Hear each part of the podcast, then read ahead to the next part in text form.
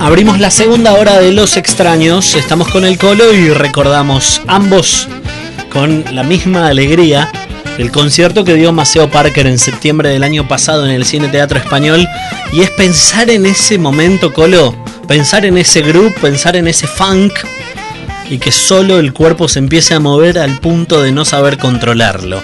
Pero vamos a hablar un poco en serio, ojo, recordar un recital no quiere decir que no sea en serio, pero te lo habíamos planteado antes de irnos a la tanda. Ayer se cumplió el primer aniversario de la muerte, perdón, de la desaparición de Santiago Maldonado tras un operativo ilegal de Gendarmería Nacional. Sí, por eso es que decidimos comunicarnos con Mariana Romano. Mariana es licenciada en Ciencia Política y está, es maestranda en Comunicación y Cultura por la Universidad de Buenos Aires. Se dedica a la comunicación y el discurso político, es docente también de la, de la carrera de Ciencias de la Comunicación y justo junto con Diego Rojas en estos días están presentando el libro Paz en Música, el caso Santiago Maldonado en la era de la posverdad como decíamos antes, en conmemoración de un año de la desaparición, nos parecía que estaba muy bueno eh, nada, estar en contacto con Mariana que nos cuente un y poco. Y esa frase, justamente pongan música de que la pronuncia Sergio Maldonado, el hermano de Santiago, en ese momento de la conferencia de prensa cuando todavía la familia no había reconocido si el cuerpo que había aparecido flotando era efectivamente el de Santiago. Y en, eh, digamos, este, fue una frase que generó muchísima, muchísima repercusión en ese momento que el hermano del desaparecido, antes de que se confirmara que era efectivamente el muerto, diga, loco, no chamullen más, pero con una palabra, con una frase que nos quedó a todos, pongan música. Así es. Eh, Mariana, Alejo y Sebastián te saludan. ¿Cómo estás? Sebastián, Alejo, ¿cómo están? Buenas noches. Buenas noches, bienvenida. Buenas noches a vos. Bueno, como decíamos un poco, el libro lo que trata es una reconstrucción sobre lo que fue eh, bueno, y que me gustaría que lo amplíes, eh, toda la producción discursiva e informática que se generó a raíz del, del caso Maldonado. Bueno, sí, exactamente. El libro trata de lo que fue el tratamiento mediático que tuvo el caso Santiago Maldonado. Que, ¿Me escuchan bien? Sí, perfecto. Perdón, ahí va. No, les decía, eh, aborda el tratamiento mediático que tuvo el caso Maldonado, que estuvo atravesado por un sinfín de operaciones, que lo que nosotros intentamos un poquito mostrar en el libro es que no se trataron solamente de operaciones de prensa, sino que fueron operaciones de Estado. ¿Por qué decimos esto? Porque en un punto confluían una orientación que le dio el, que le dio el gobierno al tratamiento del tema con lo que pasaba en el expediente, con lo que repetía todo un sistema informativo que editorializaba según la línea política del gobierno. Y en ese, en ese contexto, Mariana, obviamente eh, las versiones que aparecían, las versiones que claramente eran sembradas, si es que vale el término, por el propio aparato discursivo, que se lo había visto en la provincia de Entre Ríos, que un, eh, un poblador local declaró que había matado a un tipo que probablemente sea así, eh, haya sido Santiago, hasta aquella barrabasada de la diputada Carrió en una de las pantallas más consumidas del país, hablando de un porcentaje, diciendo eh, hay tanto tal porcentaje de que esté en Chile. Digamos, nada de eso era casual. No, bueno, por supuesto. Nosotros el libro un poco lo estructuramos cronológicamente con cómo fue el abordaje que se hizo oficialmente ¿no? del tema, porque Santiago desapareció y pasaron 15 días en las que hubo un silencio absoluto por parte de las autoridades políticas y también de los principales medios, cuando la información circulaba en las redes sociales, en medios locales, incluso en medios opositores, este, de manera evidente y sin embargo los principales medios de comunicación del país no decían nada. Luego tuvimos una cantidad de hipótesis alternativas que se jerarquizaron y que se llegaron a ser tapas de estos principales diarios y que luego fueron repetidas en un sinfín de medios y por lo que nosotros el libro llamamos los influencers del odio, que son esos influencers en las redes sociales que se ocupan de reproducir estas campañas, las fake news, etcétera, que lo que hacían era colocar a Santiago en cualquier punto del país. Primero, bueno, ustedes ahí lo recordaron, que Santiago estaba en Entre Ríos, que estaba en Chile, que se había sacrificado en toda la causa mapuche y había pasado a la clandestinidad que estaba en San Luis, que se había ido a Puerto Madryn, es decir, una cantidad de cosas que tenían que ver con establecer o priorizar cualquier otra hipótesis que no tuviera nada que ver con investigar a Gendarmería Nacional e investigar qué había pasado en el marco de ese operativo represivo sobre la Ruta 40. Sí, o los, o los elementos distractorios como notas eh, cantidad de páginas de portales web diciendo, bueno, estos eran los tatuajes que hacía Santiago Maldonado, estos son los amigos de Santiago Maldonado, en una lógica comunicativa, en una, en una lógica dentro de la operación comunicacional, eh, parecida a la de demonizar a una chica que fue asesinada porque había abandonado el colegio o se usaba una pollerita corta. Digamos, responde todo casi a un, a un mismo mecanismo de, de evadir la cuestión central de lo que se estaba investigando en ese momento.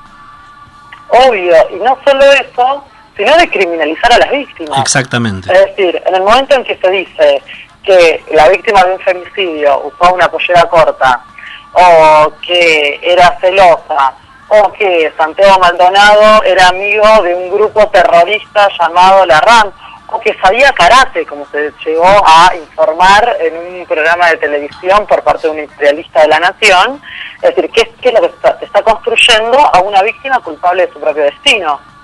Entonces se, se criminaliza a las víctimas, se incrimina a la familia y a los testigos, se los desacredita, y digamos, a todo esto se incorpora todo un mecanismo de hostigamiento que se desarrolla mucho a través de las redes sociales y demás, no solo a los familiares, a, quienes, a los abogados de la familia, etcétera, sino inclusive a todos los sectores que apoyan el reclamo, ¿no? Una forma de erosionarlo y tiene una intencionalidad concreta.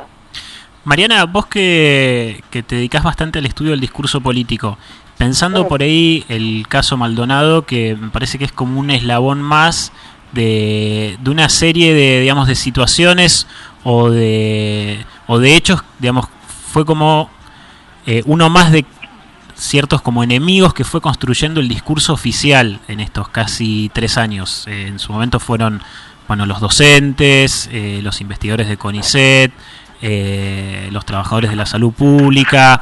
Bueno, en su momento fue la RAM, Santiago Maldonado. Digo, vos podés evaluar si eso le sirve al, digo, saliendo un poco del caso Maldonado en sí, pero estas construcciones que tiene de, enemigos públicos, por decir de alguna manera, el oficialismo, ¿realmente le suma, le sumó en estos años o, fueron elementos que sirvieron en su momento y que a la larga no, no, no terminan por ahí o que le son contraproducentes en todo caso?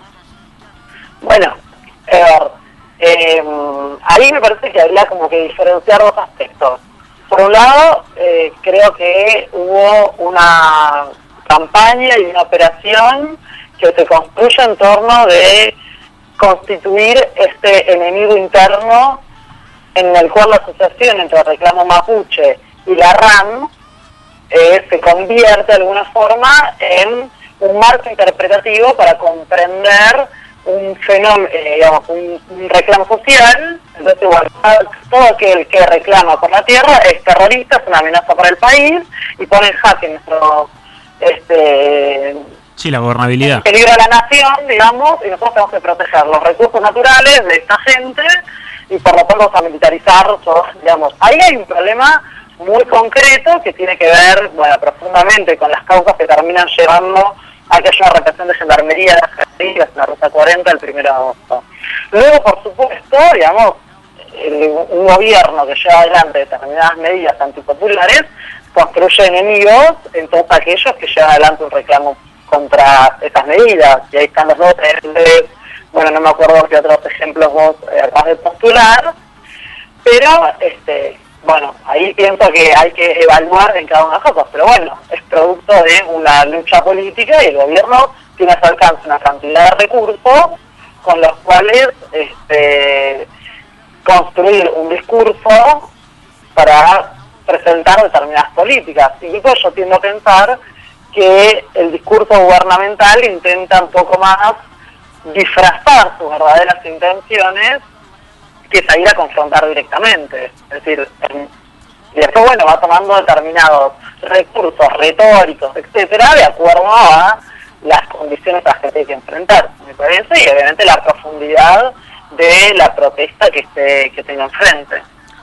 Mariana, en esos 77 días entre la desaparición de Santiago y eh, la confirmación de, que el cuerpo que apareció era de él, eh, el escenario mediático fue absoluto responsable de un montón de campañas de, de desinformación y, de embarrar la cancha. Creo que, bueno, obviamente no, sé si es, eh, es, la idea puntualizar en alguien, pero desde quizás el trabajo más vergonzoso de todos, que fue el de, que sigue siendo aún hoy, un año después, el de Claudio Andrade para, para Clarín, también se fue comiendo a otros medios que investigaban con mejores intenciones, que investigaban realmente para eh, llevar a sus lectores la información que se iba conociendo en cada etapa de lo que probablemente había sucedido con mayor certeza. me contaba hace unos días, me tocó hablar con, con tu coequiper en el libro, con Diego Rojas,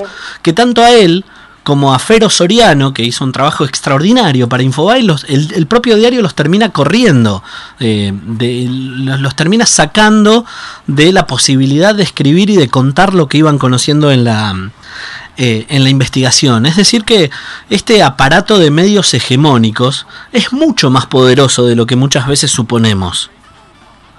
Bueno, es decir, cada uno de los medios que de alguna forma dominan este, el espacio, o bueno, las telecomunicaciones y el espacio informativo, lo que tuvieron fueron líneas editoriales muy, muy concretas y muy contundentes. Y eso es interesante remarcarlo porque puede sonar una obviedad, pero hay todo un debate hoy con, la posibilidad que nos dan las nuevas tecnologías de si efectivamente siguen primando las líneas editoriales o no.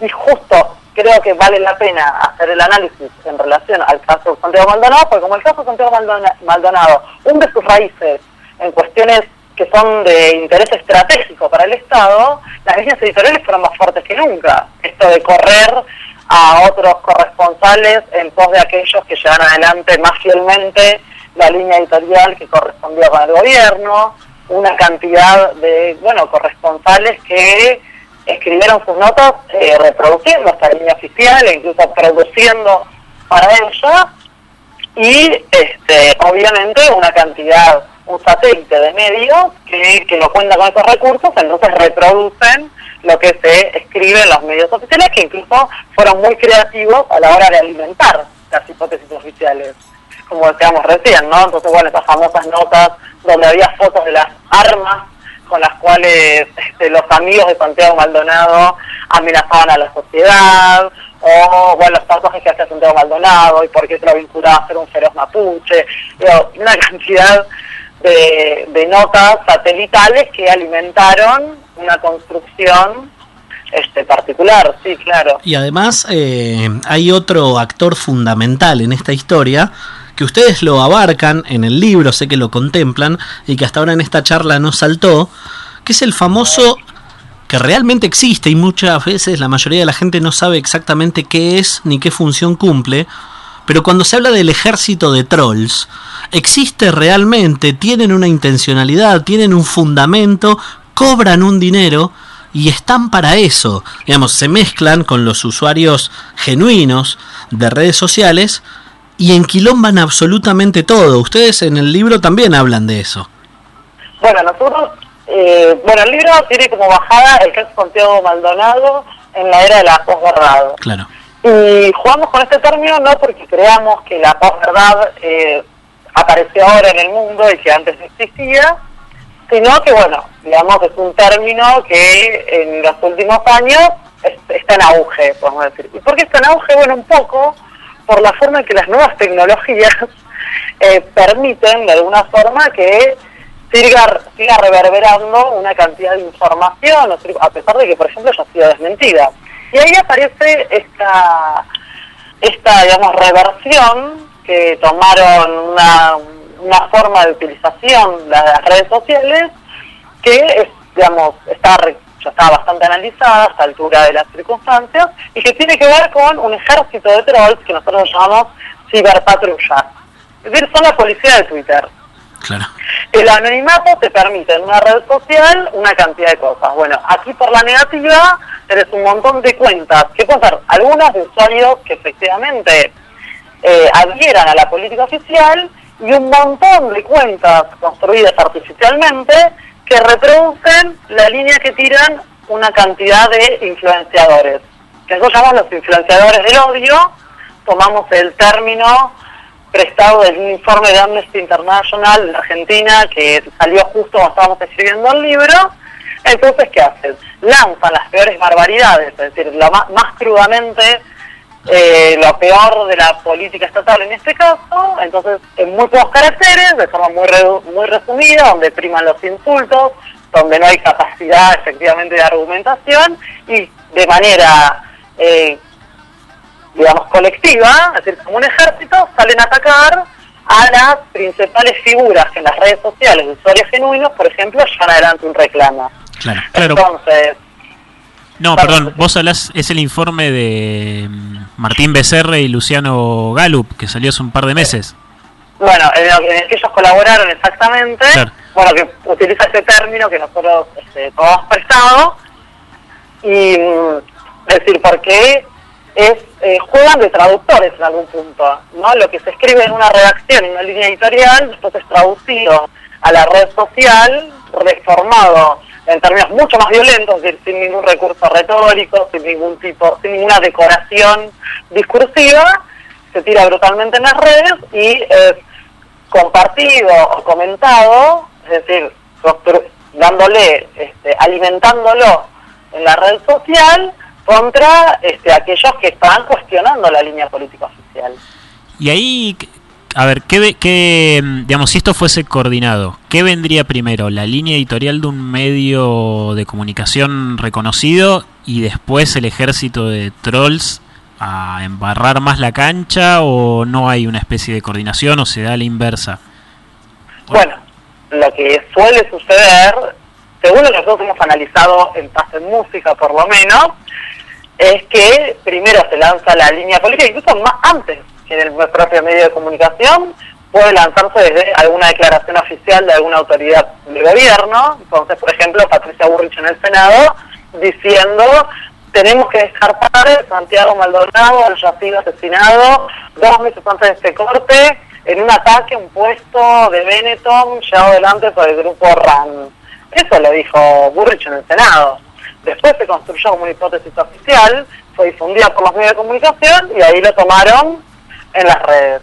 Pero después tenemos otros casos en las que famosos influenciadores del odio que, digamos, suelen tirar letra, por decirlo en términos este, sencillos de entender para cualquiera, tiran letra, lanzan una hipótesis y después los trolls la repiten. Por ejemplo, que Santiago Maldonado podía estar en Chile, lo lanzaron primero algunos de estos de estas cuentas en Twitter, en el medio de una maraña de tweets, ¿no? Entonces hay que meterse, hacer todo un análisis, separar un poco la paja del trigo, y ahí encontramos este, los orígenes de las operaciones.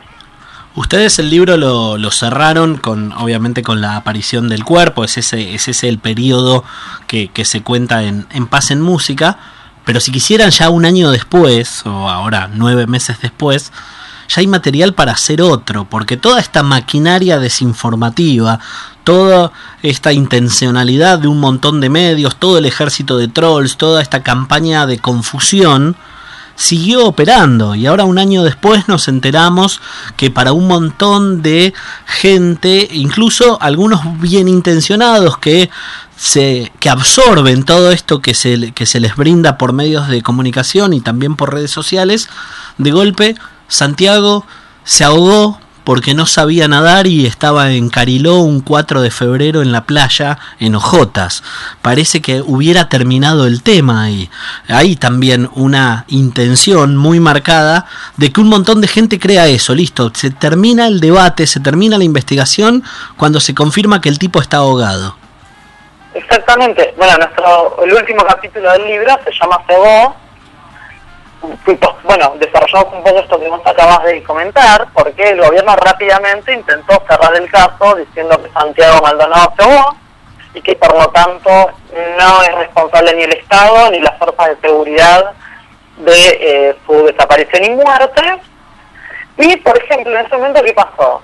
Se llenaron los medios principales que habían desarrollado todas estas campañas desinformativas de notas sobre las condiciones físicas del lugar. Entonces, a qué velocidad corre el agua en el río Chubut, qué temperatura tiene, cómo actúan las bacterias, los microorganismos en un cuerpo arriba o abajo del agua. Es decir, una cantidad de información que construía la teoría de que Santiago Maldonado simplemente se de, de manera descontextualizada que lo que buscaba, bueno, era exonerar de responsabilidades a quienes efectivamente habían llevado a cabo ese operativo represivo el primero de, primero de agosto.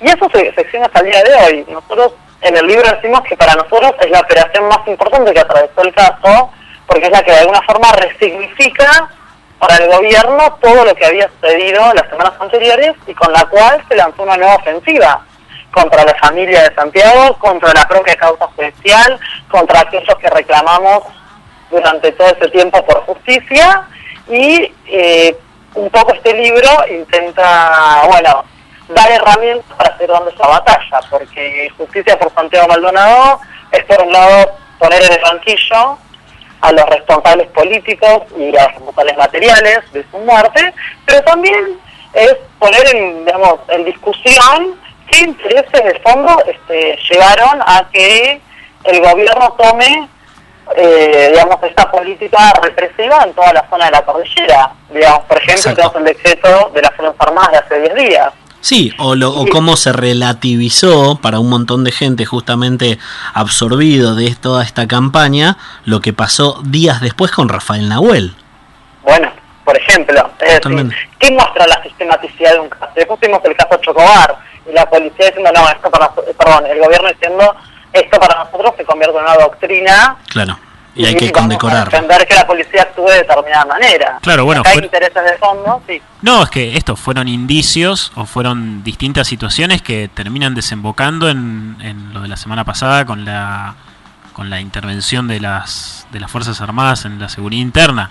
Digo, son como también elementos que terminan justificando que el gobierno tome esa decisión o es al revés. Hay que pensarlo de la manera inversa. Producto de esta orientación del gobierno, terminamos teniendo estos crímenes de Estado. Hoy charlábamos temprano en otra entrevista, y decía, bueno, es un crimen de dos Estados, porque también está comprometido en esta política el Estado chileno. Y en este punto, perdón, ¿me decías algo? No, no, no, te estamos escuchando. Ah, no, perdón, perdón. No, ¿por qué, ¿por qué es Estado? No solo porque es responsabilidad de gendarmería, sino porque es producto de una política que no empezó con la represión del 1 de agosto, sino que es planificada. Tuvimos a Noceti en el sur, reunidos, ustedes lo sabrán mejor que yo, reunidos con las fuerzas de seguridad de Neuquén, de Río Negro, de Chubut, Meses antes teníamos un informe del Ministerio de Seguridad que decía, bueno, tenemos que atender a la problemática mapuche de esta manera porque pone en riesgo la explotación de los recursos naturales y porque hay una política de entrega de esa explotación de los recursos naturales que subyacen a la cordillera y que se extienden por toda la Patagonia a los pulsos extranjeros, ¿no? A las pulsos, principalmente a las mineras. Entonces, un poco está en juego todo eso y lo que está en juego también con el decreto de las Fuerzas Armadas de hace 10 días, y de los cuales finalmente son consecuencias estos crímenes tanto de Rafael Nahuel como de Santiago Maldonado, producto de esta política. Mariana, terminada la, la, gira de presentaciones que se está haciendo en Capital y alrededores, ¿tienen pensado salir al interior o venir por acá, por la zona, sobre todo al, a la Patagonia? Encantados.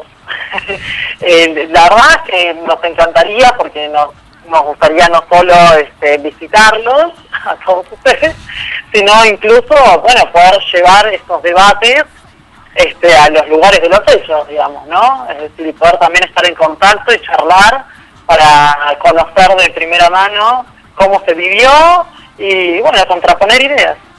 Bueno, ojalá, ojalá que así sea y estén presentando pronto el libro acá. Mariana, mil gracias por, por la charla y mucha suerte con lo que queda de presentaciones del libro y demás. No, muchas gracias a ustedes por el espacio y este, sigamos, eh, les aviso. Por favor. Un abrazo grande, Mariana. Nos vemos. Un abrazo. Chau, chau. Chau, chau.